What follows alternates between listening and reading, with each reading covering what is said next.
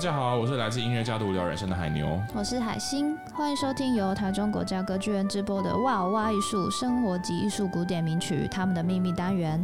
这个系列我们会跟大家分享很多大家日常生活中常听到的古典音乐，还有它背后的故事。那今天很高兴来到这个系列的最后一集，呃，要跟大家聊一个我觉得很重要的也很有趣的一个议题啊，就是大家常常都会觉得说，诶，古典音乐跟流行音乐好像是两个完全截然不同、不相干的东西，对不对？但是我们聊完这个系列，聊了这么多，说，诶，大家日常生活中一天到晚听到古典音乐，我们就发现一件事情，古典音乐里面有一些曲子，吼，它不但很流通，就是说大家都听过，就是它流通的程度还比现在当下最火红的流行音乐还要火红。对啊，为什么同样是古典音乐，有那么多音乐是我们日常生活中随处会听到的，但是有很多。就是可能在音乐的学术圈里面非常有艺术价值，会拿来研究的那些古典音乐，却、嗯、反而反而大家好像都没怎么听过。对对啊，所以我们就发现一件事情哦，就是说古典音乐跟流行音乐他们的关系并不是壁垒分明，甚至呢有一些古典音乐啊，同样是古典音乐哦，里面有一些音乐它本身其实某种程度来说也可以曾经是流行音乐过。那我们来聊聊啊，就是一个音乐它。他在他的那个时代流不流行，其实有一个很关键的元素，就是说，作曲家在创作这个音乐的时候，他想着的是什么？他想这个音乐是要写给谁听的呢？啊，对不对？有些音乐他是写给王公贵族，然后写给神，写给就是教会。嗯，那它很大可能就会不流行，对不对？哦，就是就跟现在也是一样的啊，就是你做这个音乐的目的是什么？流行文化很多目的都是要给大众听的嘛，所以就会比较多人喜欢啊。对，所以在以前古典音乐啊，有些那种就是他写下来的目的，就是为了要激起大众的那种呃传唱的那种朗朗上口，嗯，或者是可以凝聚人。那这种状况最常在歌剧里面发生，嗯，所以歌剧里面有。很多很多的流行音乐，好，那我们就来看看，我们先从比较古时候来对比好了，就是来讲巴洛克时代。呃，要讲到巴洛克时代的作曲家，大家第一个两前两位会想到的是谁啊？我想应该都是巴哈、巴哈跟。韩德尔吧，对，嗯、这两个人啊是巴洛克时代最有名的两位作曲家，但是他们的他们创作的这些理念 可以说是南辕北辙，是几乎相反的状况。好，那巴哈是谁啊？巴哈，如果说你现在去问呃所有的音乐系的教授啊，所有的音乐家、专业的音乐家、演奏家、学者，你问他们说，人类有史以来最伟大的作曲家是谁？我相信十个里面有十一个会跟你说是巴哈。为什么啊？因为巴哈的音乐里面有很多让你觉得他根本就不是人类才写得出来的。你说有 AI 感吗？对，嗯，比 AI 还要更神奇的是。因为现在的 AI 写出来还是冷冰冰的嘛，它可能技术上很复杂，嗯、但是巴哈的音乐是技术上很复杂，但是里面又有非常宇宙的奥秘。呃，出它同时有宇宙的奥秘，又有很深刻的人性。哦，对，有人类的情感在这里面，但是同时又很复杂，所以这个这个很特别。历史上很少有作曲家可以达到贝多呃巴哈这个这个成就，即使后面有很多作曲家一直想要追寻他，比如说莫扎特，比如说贝多芬，啊，比如说肖邦，但是巴哈还是公认，就是大家觉得说神仙中的神仙这样。嗯，好，那巴哈这么伟大，他的音乐曾经有流行过吗？有吗？有吗？其实真的要说的话，现在还是可以算是有一些有流行啦，比如说滴答啦滴啦啦啦滴答啦啦滴啦啦啦啦，但这种这种曲子还是有流行。但是这是现在，因为现在大家对巴哈认识很多之后，把他一些好听的曲子挑出来。但是在巴哈那个年代，虽然他的确是他个人有很很高的名声，就是欧洲很多人都知道哦。有一个叫做巴哈这个人，他管风琴很厉害，然后他写很多很厉害的曲子，但是他的音乐啊，对平民百姓是几乎是没有什么流流行的状况在的。嗯，原因就是很简单，因为他的音乐写的太复杂。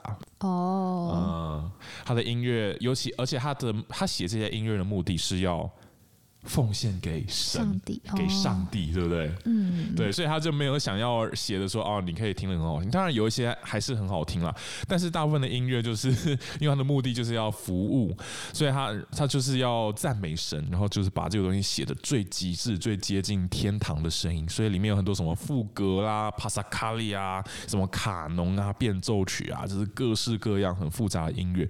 即使在巴哈那个年代，也很少，从来没有人可以写成这个样子。好好，那我们来讲讲巴哈的故事哦，他到底有多可怜哦？我们说他是神仙，他几乎里面写的音乐没有一个败笔，然后里面这些音乐都非常非常厉害，但是他的他的薪水哦，我们说因为 因为他不有名嘛，呃，他他不流行嘛，然后他是受雇于他的雇主，所以他的薪水就是非常非常微薄。我们来看他人生，他的雇主是谁？嗯、是教堂里面的。哦，这个大部分是教堂啊，那也有一些宫廷里面的啊。我们来看他的人生哦，他主要三个很重要的人生阶段，就是在不同地方工作。第一个就是在威马，呵 呵他在威马受尽呃受受聘去那边当宫廷乐师，然后当然过得过得很不愉快，就人家把他当做是奴仆一样，就是啊、你我叫你写曲子你就写曲子，我叫你指挥表演就是指挥表演。很没有自由，然后他的第二个工作是到另外一个城市叫科登哦，去担任那那个城市的叫 capellmeister，就是说那个城市的首席乐师这样子。然后巴哈他想要从第一个工作换到第二个工城市去工作的时候，哦，他跟他威马的原本的雇主说：“哎，老板，我不干了，我要换工作，我要去别的城市。” 结果他老板说：“哦。”不行，不行。怎样？他们有签合约，是不是？对，他们签合约，然后可能除了何瑞以外，那个雇主又你知道吗？以前那种时代，你要跟人家谈道理吗？不是，人家惯老板，对，惯老板啊，直接把他软禁起来。我、哦、天哪！然后过了很久之后，我不知道后来是怎么样。后来他好不容易就是九花了九牛二虎之力，好不容易终于终于离开那个地方，到科登去。然后科登呢，这个地方干了没几年也不开心，后来又跑到莱比锡去。哇，对，去莱比锡。后来莱莱比锡就是他后来待最久的地方哦。然后你觉得巴哈到莱比锡是人家求他求他说哦，拜托你巴哈你好厉害，赶快来吗？看那个状况应该也不是啊。是 他那个时候去申请这个工作，他是那个名单里面的第三位。前面有两位哦，前面有两位，就是人家更想要其他两位，但是因为其他两位后来在别的地方找到更好的条件，所以去别的地方，然后最后说啊，好啦，哦，第三位是谁？哦，巴哈，好了好了，巴哈你来啦，这样子，然后巴哈在莱比锡啊，哦，这个工作的那个负担非常的重哦。他同时要掌管四间教堂里面的那种教会的音乐服务，同时还要在学校里面教教一些学生，教教那些小朋友唱歌。然后他每天呐、啊、要花四个小时的时间教学生拉丁文还有音乐，四个小时哦。然后除了这个教学以外呢，他自己还要作曲，还要抄谱，还要排练。哇，那他真的很爱音乐耶！对，他真是为上帝在奉献，很佩服他。呃，他作曲、抄谱、排练，不是说呃想到就来写一写，没有，他是每个礼拜教会都会有弥撒啊，什么教会活动嘛，都要有新的音乐哦。所以他就是每个礼拜在那边写新的曲子哦，生产力也很高，生产力很高。而且你不要忘了，我们刚才说他每每天要教四个小时的课，嗯、然后我想在座有人可以。这样子工作了嘛？我我自己是没办法了，所以真是很佩服他。而且他写这个曲子也不会说，因为他很赶，所以就写出很烂的东西。嗯，没有，他写出来的东西每个都是很厉害的，就是直到现在我们都觉得是神仙写出来的曲子。所以你看，你看这样看巴哈，他的生活品质非常差，然后薪水又非常的低，然后更惨的是他这个曲子写的太复杂了，所以过世之后。就被忘了啊！甚至还有一些那时候有一些学者啊，还会批评他的作品，说啊，这个太太太过。故意要写的很难，这样，嗯，对，然后所以巴哈那个时候写的很多很经典的作品啊，在他生前是几乎没有人知道，然后可能也没有超过五个人演奏过，嗯，然后是直到很久到二十世纪，呃，十十九世纪、二十世纪才慢慢被一些比如说孟德尔颂、舒曼啊挖掘回来，这样子。好，那这是巴哈的状况，非常的惨烈。好。看完这个惨烈的状况之后，我们来看看跟巴哈完全对比的另外一个人，就是我们刚才讲的韩德尔。好，韩德尔他同样跟巴哈是几乎是完全重叠的一个时代的人，但是他受到的礼遇就跟巴哈完全相反。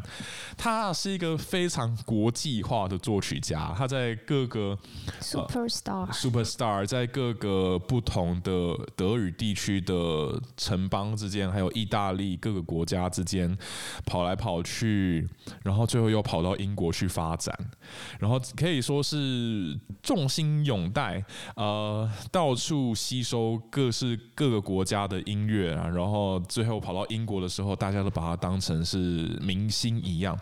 然后他的音乐从生前就非常有名，然后直到死之后，一直到现在都一直持续的被演奏，尤其是在英国。那这个原因就很明显，呃，很最大的原因就是因为韩德尔在写这些音乐的时候，他是写给平民大众。嗯，他写给大家，然后他甚至故意就是要写的大家都可以觉得啊，好嗨啊这样子，嗯，对。然后还有他写的音乐呢，很长，很大一部分是歌剧，还有神剧。那这两种音乐就是最会让大家觉得啊，好期待啊，好兴奋，好想看的，对不对？跟巴哈那种什么宗教里面的什么清唱剧啊，然后什么副歌啊那些比起来。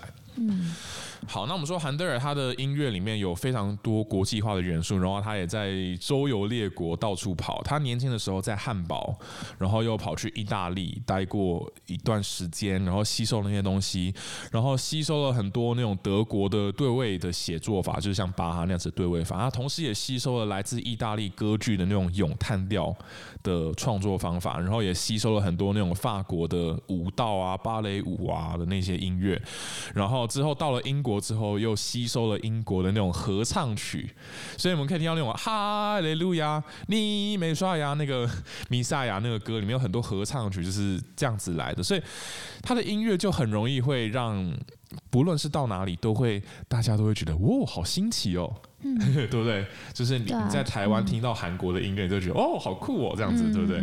所以这是韩德尔那时候会很红的一个原因。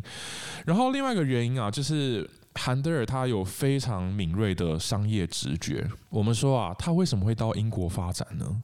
他为什么可以到英国呢？对不对？你有听过哪个作曲家跑到英国发展？那个时代不太多，但是韩德尔他就是嗅到说，诶，我可以透过一个方式到英国去发展。你猜他透过什么方式跑到英国去的？嗯，皇室。皇室，好，这个可能要你要你想的话，可能有一点难想到。但是啊，他跑去应征了这个在现在是德国的这个汉诺威这个城市的那边的一个贵族，那个也叫选后啊，选侯，是一个贵族，然后去那边当宫廷乐师。有没有觉得啊？什么意思？对啊，什么意思？汉诺威跟汉诺威有什么关系？汉诺威跟英国有什么关系吗？对，汉诺威这个地方，它跟英国有着很紧密的关联，就是可能一些因为一些很很复杂的历史因素，在汉诺威那边的选侯啊，他们直接就会是英国王位的继承人。哦，是不是很酷？就是那个时代的封建制度啊。所以说啊，他那时候跑去这个汉诺威选侯工作的时候，他心里的盘算就是说，OK，这个人是英国王位继承人。那现在的英国的王位是叫做安妮公主，她随时会挂掉。那等到她挂掉之后，我就会随着我的雇主一起到英国去了。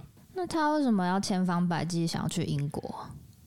好问题，我也不知道，可能我不知道啊，可能可能那时候英国国力强盛吗？英国国力强盛，还有英国是一个全欧洲最集权的国，就是就是最统一，然后。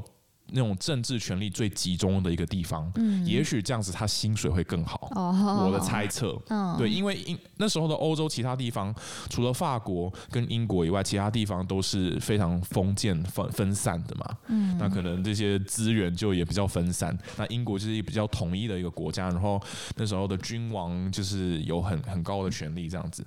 那韩德尔不只是音乐家，他也是个商人呢。对，对，所以他他到汉诺威去工作的。第一年呢，他花的时间都不是花在汉诺威，他直接就跑去伦敦了。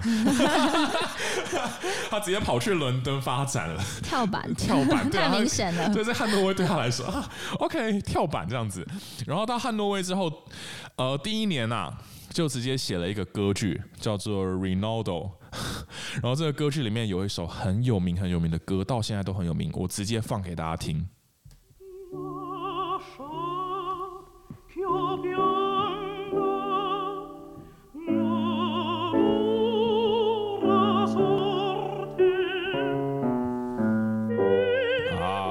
好听的旋律，应该大家都多少听过吧？也许在广告里面，或是在什么电影里面会放到。好，那这首曲子就是它的中文的的曲名叫做《让我哭泣吧》。啊这个剧情我们就不讲了，我们来讲韩德尔在写歌剧的一个心态哦。呃，他到英国之后就上演歌剧嘛，然后那时候英国人啊就非常崇拜这种意大利歌剧，觉得哇，这种国外来的东西，月亮实在是太圆了，实在这个意大利歌剧实在是太好听了，然后就非常非常喜欢，而且加上韩德尔写的音乐，就是比以前在英国那些作曲家又更精致、更精彩一点嘛，所以大家都非常喜欢，然后就一炮而红。后来韩德尔就就是嗅到这个歌剧的商机啊，然后就。呃，那时候啊，就有一群这个，就是说有钱人，他们就集资成立了一个公司，叫做 Royal Academy of Music。不是英国皇家音乐学院的名字吗？就我的母校的名字没有啊，这其实是不同的东西，他们一样的名字，但是是不一样的东西。这个东西后来倒了，所以我我的学校是后来才出现的。总之啊，他们这个 Royal Academy of Music 这个公司啊，就专门在那个时候的一个剧院叫做 King's Theatre 国王剧院。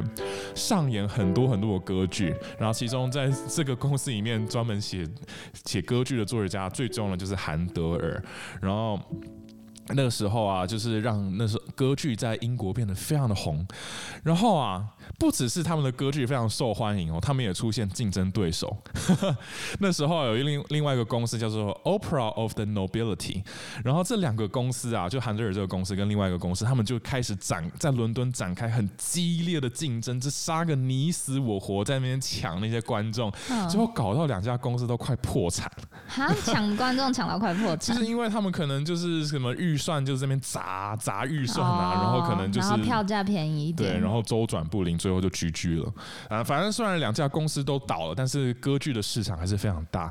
韩德尔还是写了很多很多的歌剧，然后他的这些拓展市场的方法，就是在欧洲各地招募这些有名的意大利歌手，然后还有那些假声男高音啊，那时候不叫假声，那时候叫做就是说阉割男高音，嗯，就是他们被。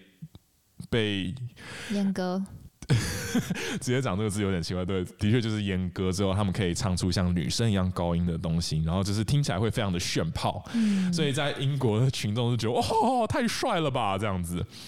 对，好，这边我要跟大家提一件事情。我们刚才说这个 Royal Academy 他们在那个国王剧院演出，那这个 King's Theatre 大家我这样讲大家不知道，但是啊，我换个方式跟大家讲这个剧院。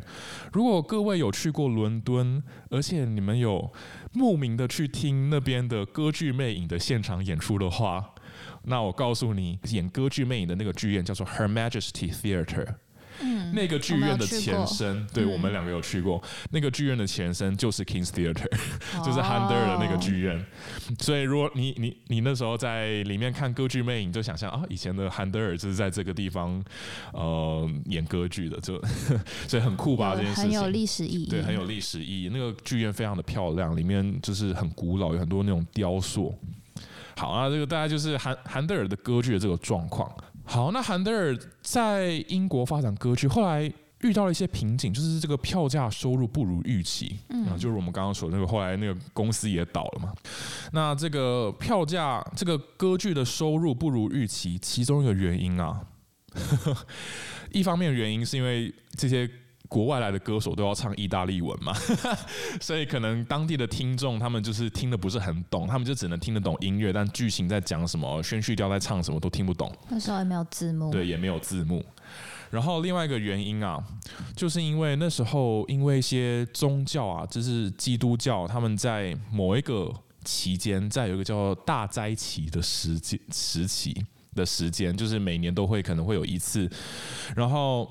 那段期间啊，就是 有有教会有明文禁止，就是不可以演歌剧，哦、就是说大家可能那时候要守戒啊，然后可能我不知道，就有点，就说你不能去歌去看歌剧娱乐自己的感觉，对，就不可以有太多娱乐的行为，嗯、所以歌剧不能上演，那这个就不能赚钱嘛，就是对韩德尔来说。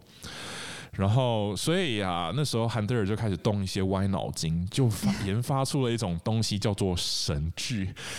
哇，真的是很聪明，对，很聪明啊。然后这个神剧啊，也是让韩德尔赚大钱。哇，怎么说嘞？第一个，他在大灾期的时候可以上演，所以就是啊，歌剧不能演了，那我我继续演神剧，继续赚钱这样。然后另外一件事情，因为那时候的英国的这些教会在运作的时候，因为那时候英国已经脱离了那个罗马天主教会嘛，嗯，所以他们的教会在运作的时候，很尝试在讲英文，嗯，他们的那些教会仪式是讲英文，所以他就很理所当然的这些神剧里面的剧情啊，呃，当然剧情是改编自旧约圣经里面的故事，但是他这个剧情啊，这些文本啊，就用英文写。嗯，所以就可以让观众听得懂啊，观众就会觉得更亲近。然后另外一方面呢、啊，他的歌手就不用在那边找意大利歌手，对，就不用花重金去聘请那些国外的歌手，他就可以直接招募当地的便宜的 当地歌手来唱这样。然后再来，因为这个神剧啊，他他美其名。呃，不是一个戏剧作品啊，所以他就不用舞台布景，省下了大批的制作费用。然后再来，它里面大量大量的使用了那种英国当地很流行那种合唱的唱法。然后再来加上，因为他讲那些旧约圣经的故事，在讲一些以色列王国啊那时候的故事，然后让那时候据说啦，让那时候英国那时候帝国在扩展的时候的时候让。英国人觉得很有共鸣。嗯，总之，因为以上种种因素啊，他的神剧吸引了很大量的中产阶级的听众。嗯，所以以前的歌剧大部分吸引到的听众都是上层阶级的贵族，但是啊，他这个神剧一方面因为唱英文，然后里面有很多英国人喜欢的合唱，所以吸引到了比较中产阶级的人，为他带来了大量的收入。这样子，那最有名的神剧就是《弥赛亚》啦。那弥赛亚里面最有名的是这首《哈利路亚》吗？那这个《哈利路亚》，我们上一集也提到说，就是这首歌有名到什么程度？当然，我们现在在台湾，大家小朋友都会唱。那在英国流行的称呼说，每次大家只要在演出场所听到这首曲，就要站起来听，就要马上起立立正。那原因我们上次也讲过，据说是因为当时国王听到的时候觉得啊，我实在太喜欢了，所以站起来，然后大家就只能跟着一起站起来这样。好，那这是神剧的部分。那除了这种戏剧作品啊，这种歌剧、神剧啊，韩德尔也很很会写这种户外的群众的演出，就有点像是那种 Lady Gaga 在户外办演唱会这样子的状况。那这种户外演出呢的音乐就包含这个水上音乐，哈，就是。国王泰晤士河水上对，就是国王在泰晤士河泰晤士河上面坐船的时候，在旁边演奏的音乐。然后当时伦敦的听众都很好奇的到泰晤士河围观，所以这个音乐里面就有很多的那种号角啊、管乐啊，很大声。因为在 户外嘛，对，户外才听得到。然后再来更夸张的是，后来他又写了一个皇家烟火音乐。好，当然这些都是受皇家委托写的，皇室委托写然后给大家听这个皇家烟火音乐里面最有名的一段。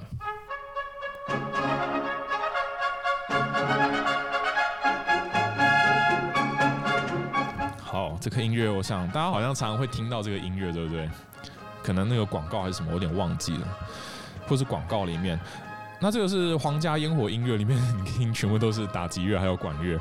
然后据说啊，这是那个皇家烟火音乐那时候在伦敦那个 Green Park，就是在那个叫什么 Buckingham Palace 那个白金汉宫前面那个公园演出的时候啊，据说吸引了一万两千名的市民聚集在那边，然后瘫痪了伦敦的交通三个小时，很夸张。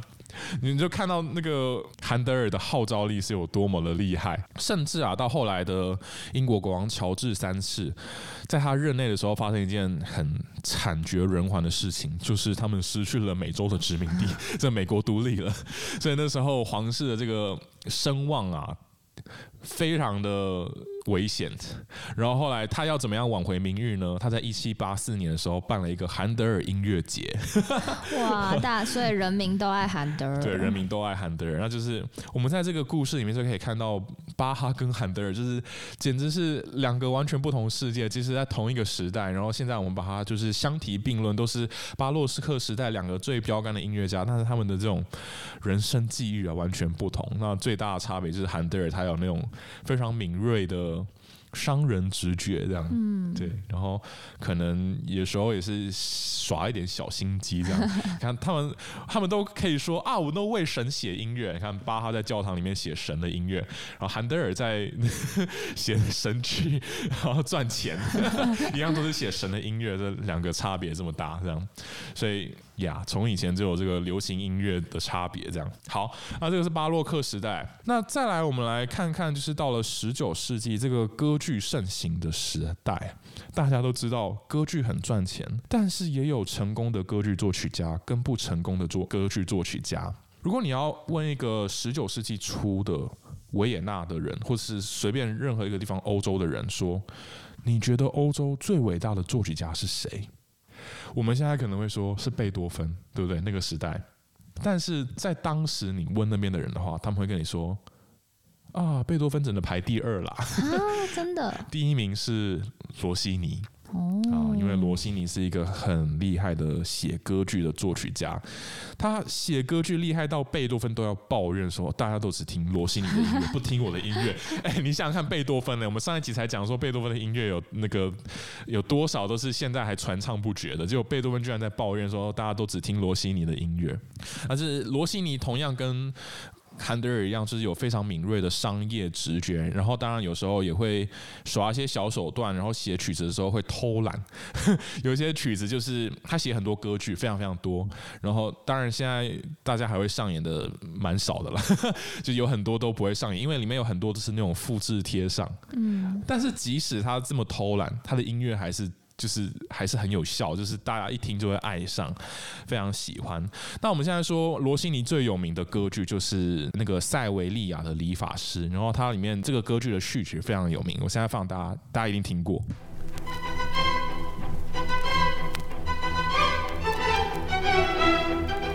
啊，这个是罗西尼塞尔维利亚的理发师，我相信大家都听过。这么有名的曲子，这么有名的歌剧，这么有名的序曲。所以这个序曲一定是罗西尼很认真写出来的喽。我这样讲大家知道，当然不是。不是。这首曲就是很经典的证明，说罗西尼根本就是在偷懒。这首序曲跟这部歌剧一点毛关系都没有。这是他在歌剧要上演前，他序曲还写不出来哦。哦，来不及写了啦，我也懒得写啊，直接把以前一个曾经写过的东西拿拿过来贴上去，所以整个序曲跟后面的歌剧一点关系都没有，但是还是整个火红到爆，火到现在还在火。嗯，呀，然后罗心怡的音乐。他的这个厉害的地方在哪里？就是他为什么让大家听起来这么兴奋？就是他开展开展出一个方法，就是把这个复制贴上的技术发挥到极致。他让一个旋律一直重复，一直重复，然后越来越加强，越来越大声，越来越渐强，然后就会让大家听起来有一种非常兴奋的感觉。比如说刚刚这个塞尔维塞维利亚理发师的序曲里面就有这一段。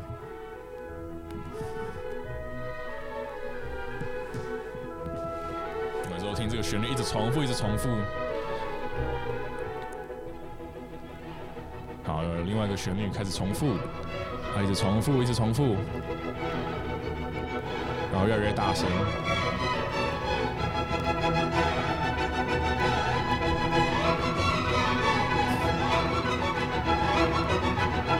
最后听一个旋律一直重复，一重复，然后越来越渐强，越来越加快，一直重复到天荒地老，就会让你觉得。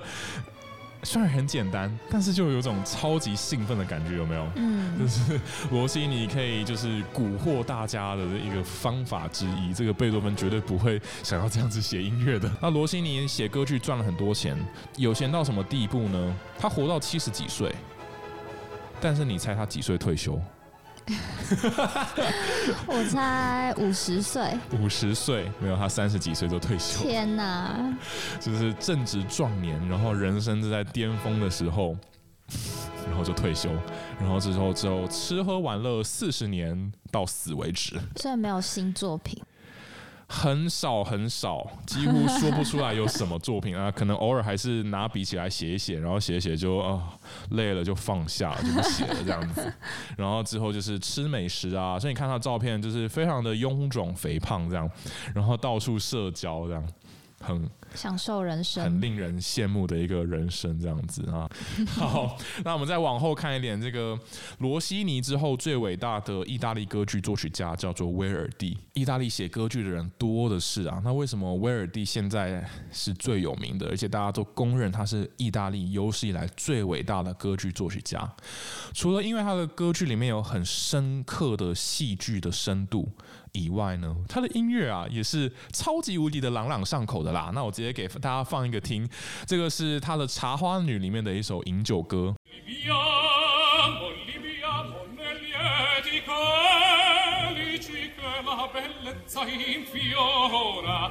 哇，是不是超有名的？而且我觉得大家都会唱。好，那这个是《茶花女》，那另外一个威尔第更有名的一首歌。是货真价实的流行歌哦，是他的《弄成》里面的有一首歌叫做《善变的女人》。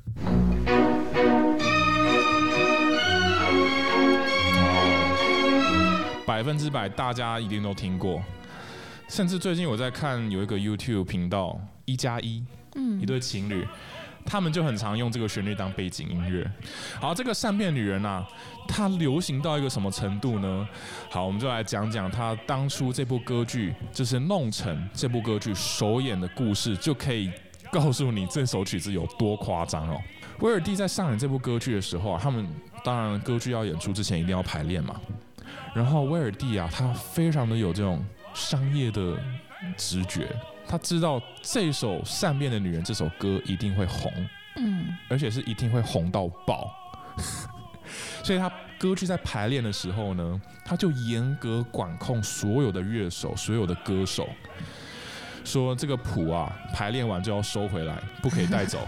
然后第二件事情，里面有一首歌叫做《善变的女人》，这首歌大家出了剧院、出了排练场之后。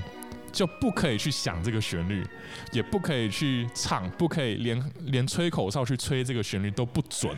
就是出了剧院之后，请大家把这个旋律忘掉，怕流出去。对，怕不小心流出去，怕歌剧上演前大家都会唱这个曲子。好，那他为什么要这样子管控？因为他想要让歌剧上演的时候直接爆开来。就是歌剧上演的时候，那时候啊，据说。唱到这首歌的时候，第一次唱的是歌手第一次唱出来这噔噔叮噔噔噔的旋律的时候，台下的观众已经开始骚动了。然后第二次唱的时候，观众已经会跟着一起唱了。然后这部歌剧上演完了，隔天一大早起来，然后你走在街上。听到街上的人们在唱什么，在唱这首歌，对，在唱噔噔噔噔噔噔噔噔噔噔噔噔，所以这首歌整个就是让威尔蒂可以赚翻了吧？我觉得。那这首歌除了说它本身非常的朗朗上口，然后非常流行以外，它其实在戏剧方面也达到了很好的效果。那我来跟大家讲讲为什么。我来讲这首歌是谁唱的啊？这首歌是一个渣男唱的。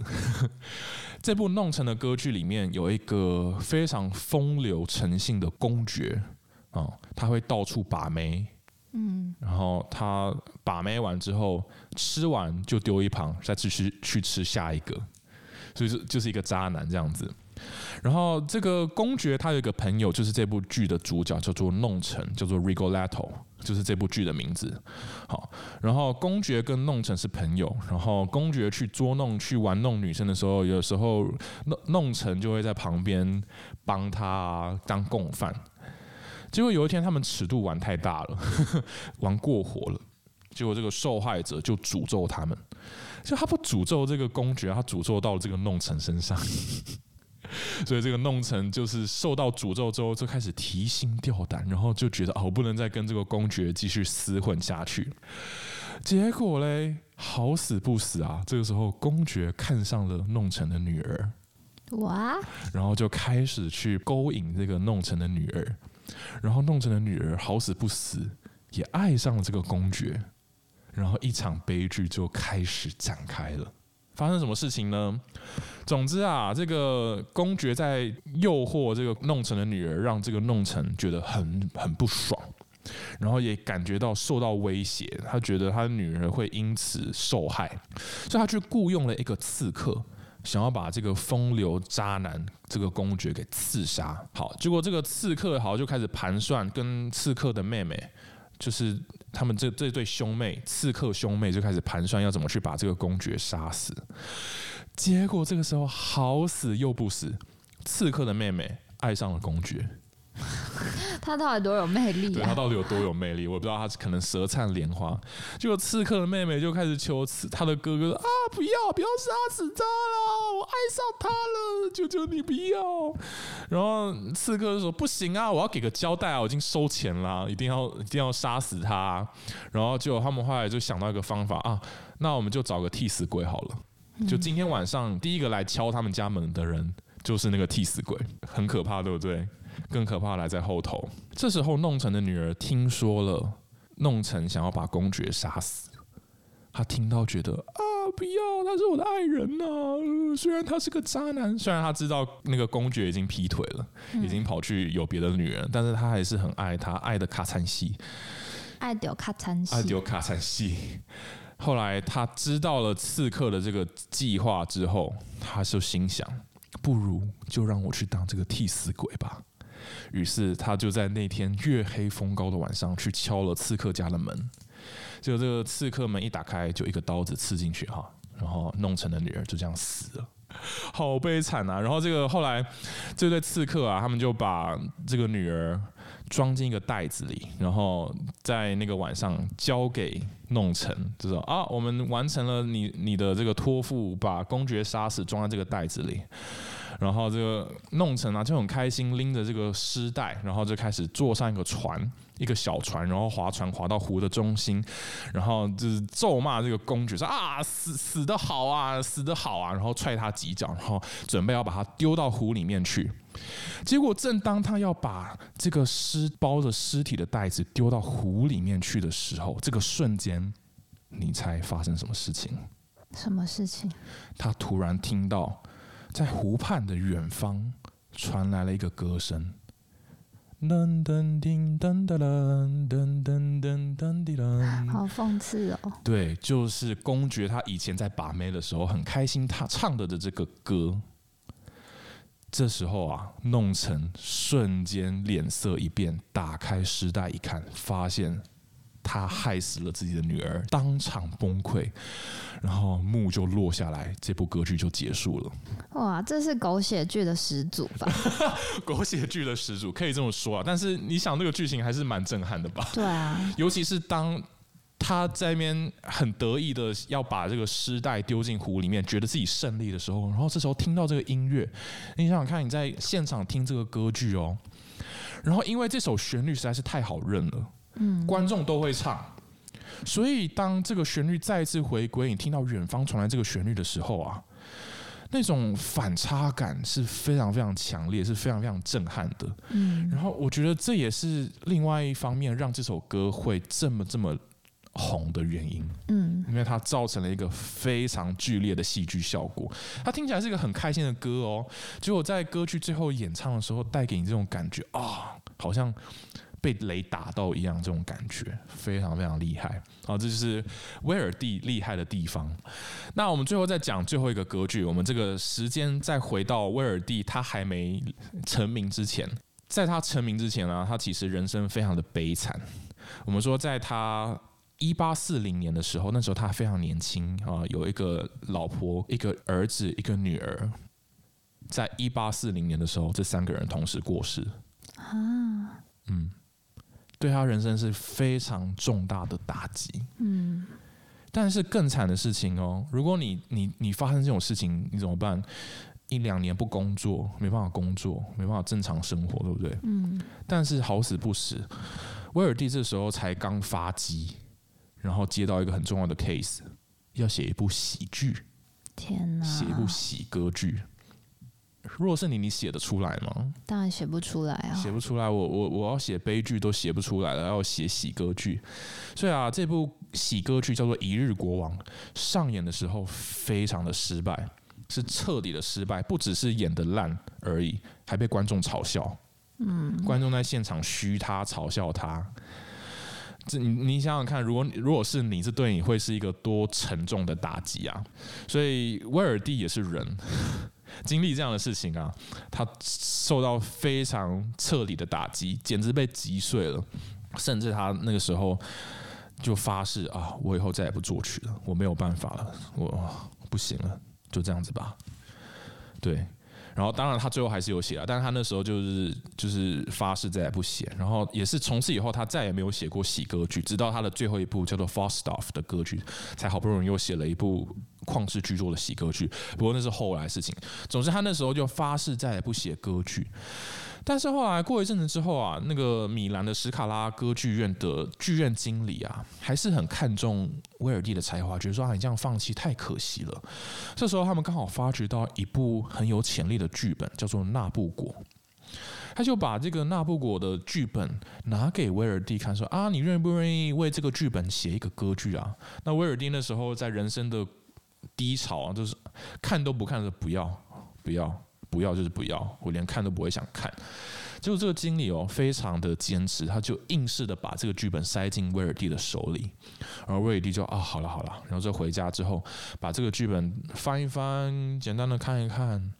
结果这时候他就看到剧本里面有一句歌词，歌词是这样写的：说去吧，思念吧，乘着金色的翅膀。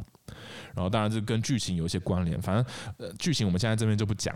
总之啊，威尔第看到这个剧这个剧本这个词这个诗词啊，非常非常的感动，然后就开始晚上睡不着觉，每天都在写着想着这个剧本里面的故事，最后就把这个。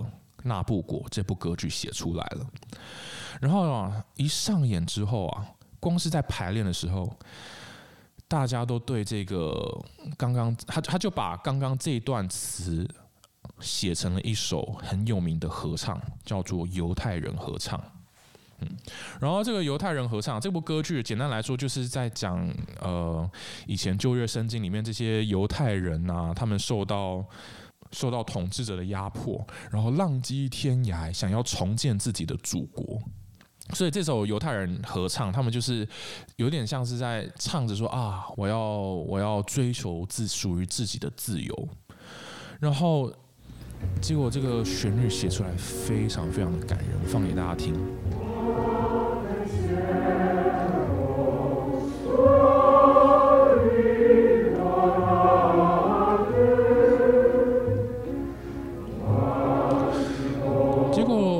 剧上演之后啊，这首合唱曲不止感动了威尔第自己，也感动了无数的意大利人哦。他他们听到这首曲子就想到自己，你知道为什么吗？因为当时的意大利人就跟这些犹太人正在经历一模一样的事情。